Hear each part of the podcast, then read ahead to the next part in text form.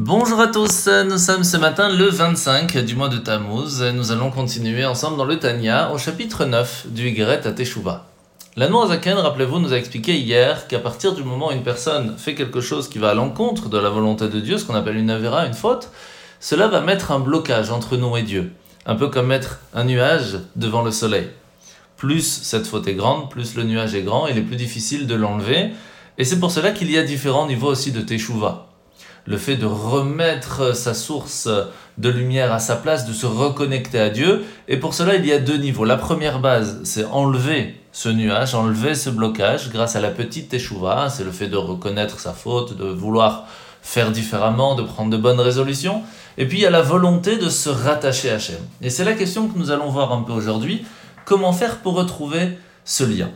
La première base, on sait que le monde a été créé sur trois bases, sur trois choses. La Torah, l'étude, la connaissance, sur la avoda, la prière, le fait de parler avec Dieu, et gmilut chasadim, le fait de d'aider son prochain.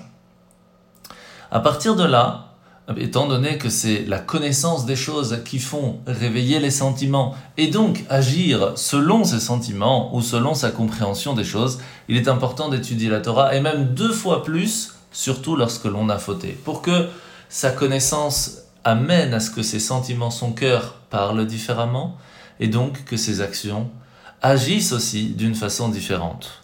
Il y a donc cette force de connaissance qui est importante. Mais il y a aussi le fait d'être présent pour son prochain comme Dieu l'est à tout moment pour nous. Et demain, nous parlerons aussi de la mitzvah de la tfila, le fait de prier, comment est-ce qu'il est important de parler avec Hachem pour que de retour nous puissions recevoir toutes les sources de la vie matérielle et spirituelle. Alors nous sommes aujourd'hui dans la mitzvah positive numéro 5, la mitzvah de prier chaque jour, comme on en a parlé un petit peu dans le Tania ce matin. La paracha de la semaine, nous sommes parachat Matot et Maasé, et alors nous voyons que les Midianites vont vouloir se battre contre nous. Et que, en soi, on n'avait aucun contentieux avec eux. C'est les Moavites qui sont venus inciter le peuple juif à la faute. Qui, et, et en fin de compte, eux n'ont rien fait. Nous, on leur a rien fait. Pourquoi est-ce qu'ils sont venus nous attaquer? Tout simplement par pure haine, sans aucun motif, ce qu'on appelle la haine gratuite. Et ça, c'est quoi? C'est l'ego. C'est le fait qu'il est menacé par l'existence même de l'autre. Même si il va pas toujours chercher à nuire son prochain, il n'a jamais de satisfaction tant que l'autre ne souffre pas. Il est jamais content quand l'autre est content. Tout ça parce que sa relation entre lui et Dieu n'est pas sincère. Par contre, une personne qui n'est pas qui n'a pas d'égocentrisme, qui considère que les vertus des autres. Elle portera toujours un jugement favorable. Elle va être, euh, va jamais trouver de justification aux souffrances de l'autre.